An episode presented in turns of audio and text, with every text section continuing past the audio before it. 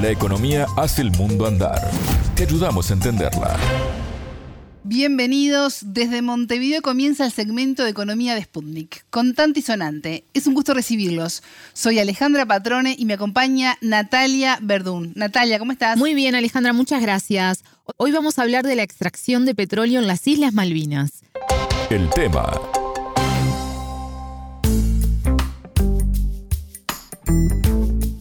A mediados de septiembre, el diario Penguins News de las Islas Malvinas publicó un aviso de una empresa de origen israelí informando sobre el inicio de las perforaciones. ¿Esto es así, Natalia? Exacto, la empresa es Navitas Petroleum y será la encargada de reactivar la búsqueda de petróleo en la zona. Según el medio especializado argentino Agenda Malvinas, que dio cuenta de esa publicación, se adelantó que se perforarán 18 pozos a partir de 2024, con la intención de extraer 80.000 barriles diarios de crudo. Estos serán el yacimiento conocido como Sea Lion o León Marino, ubicado a 300 kilómetros al norte de las islas y considerado de clase mundial, es decir, de grandes reservas. Argentina considera ilegal esto al basarse en licencias otorgadas por la ocupación británica del territorio. Sobre el tema, Sputnik conversó con Daniel Guzmán, veterano de Malvinas y editor de Agenda Malvinas. Esto arranca en 2010 cuando los Kelper lanzaron, abrieron una serie de licitaciones para la exploración hidrocarburífera en torno a las islas, ¿no es cierto? Es uno de los elementos que le permiten los tratados de Madrid, ¿no es cierto?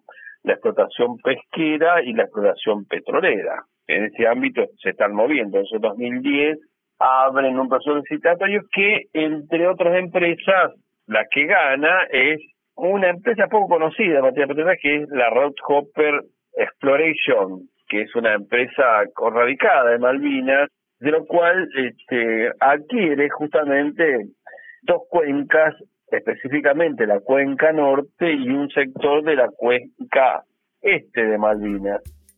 Bueno, él decía que la licitación fue en 2010, pero estamos en 2023. ¿Qué pasó en todo este tiempo? Rob Hopper ganó la licitación, pero no hizo exploraciones por falta de fondos. Aún así, las licencias se fueron renovando.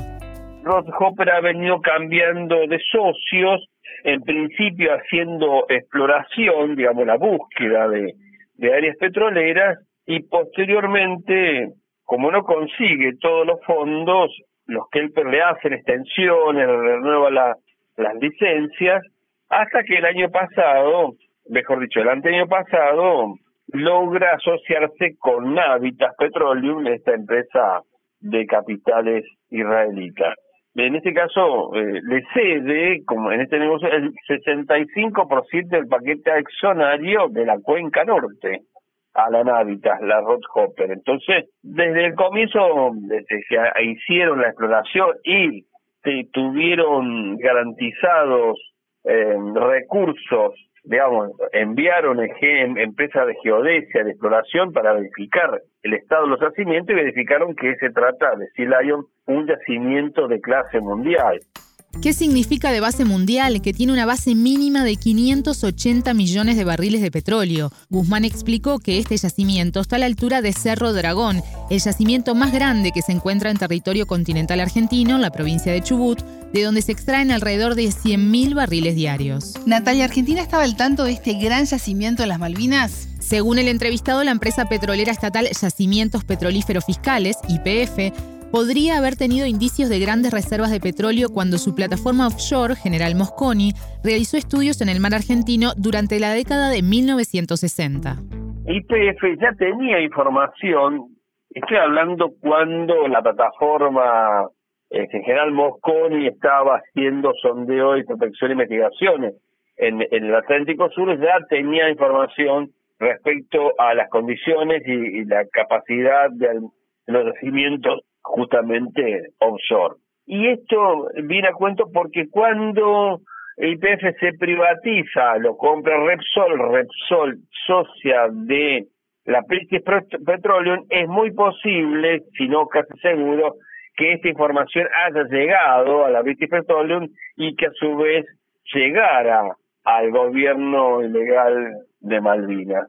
Por consiguiente, cuando abre el proceso licitatorio, digamos, ya tenían elementos suficientes para saber que en ese sector o en varios sectores ya existían condiciones eh, suficientes como para extraer este gas y petróleo. Entonces, en ese momento, después del 2010, justamente es eh, la Rob Hopper que parece que la descubre, ¿no es cierto?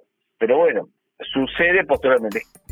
Decíamos anteriormente que se trata de una reactivación del proyecto.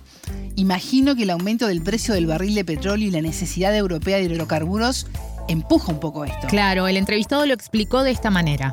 Para extraer, producir y exportar el petróleo ahí en ese sector, necesitaba que el dólar estuviera de 50 dólares para arriba el barril de petróleo, ¿cierto? Entonces los vaivenes que ha tenido en los valores petroleros en todos estos años, por momento estaban por arriba, pero por momento estuvo por abajo. Pero hay otro contexto, ¿no es cierto? La guerra Ucrania-Rusia, Rusia-Ucrania, eh, que el tema elemental y, central es energético. Por consiguiente, estando cerca o arriba o eh, próximo a los 100 dólares el barril, le da otra perspectiva y le pone este, un piso muy importante, tanto la Rose Copper como la Navitas. Entonces tenemos un escenario eh, mundial absolutamente posible para que ellos empiecen a extraer, ¿no es cierto? Empezar a pinchar, ¿no es cierto? A perforar, haciendo explotación offshore, ¿no es cierto? Mar adentro, en esto lo que ellos anticipan de estas 18 pozos este, que van a ser el yacimiento. El yacimiento Sea Lion no es una apuesta aislada para los británicos. Guzmán señaló que en los últimos años se multiplicaron las concesiones para la búsqueda de petróleo y gas, además de una prospección de oro en el territorio de las islas. Esto se suma, a su vez, a las constantes licencias de pesca otorgadas por los isleños y que constituyen el núcleo de la economía de la ocupación británica. En los presupuestos anuales que tiene el gobierno legal británico, uno de los objetivos siempre realmente es la cuestión hidrocarburífera, porque dicen que con la explotación, el desarrollo hidrocarburífero van a elevar un peldaño más, no solamente la ocupación, sino en la incorporación de riqueza. Tiene un piso muy alto que es con la explotación y venta de licencias pesqueras, ¿no es cierto? Es la, la, la ocupación británica no tiene una pescado, para decirlo así, en términos para que, para que se entiende. Pero en este caso están buscando un nuevo piso que es en materia petrolera. Por eso tienen un superávit superior a los 300 millones de libras que están destinando al desarrollo del puerto en Malvinas, ¿no? En este, en este proyecto es un puerto de dos profundas justamente para incrementar la explotación pesquera, desarrollar la industria petrolera y a, a su vez este, ponerse como puerta a la Antártida del turismo científico y crucero, ¿no es cierto? Hasta acá la entrevista con Daniel Guzmán, veterano de Malvinas y editor de Agenda Malvinas, sobre la exploración petrolera en esas islas. Muchas gracias, Natalia. De nada, las órdenes. Esto fue Contante y Sonante. Pueden volver a escuchar este programa por spundinews.lat. Contante y Sonante desde Montevideo.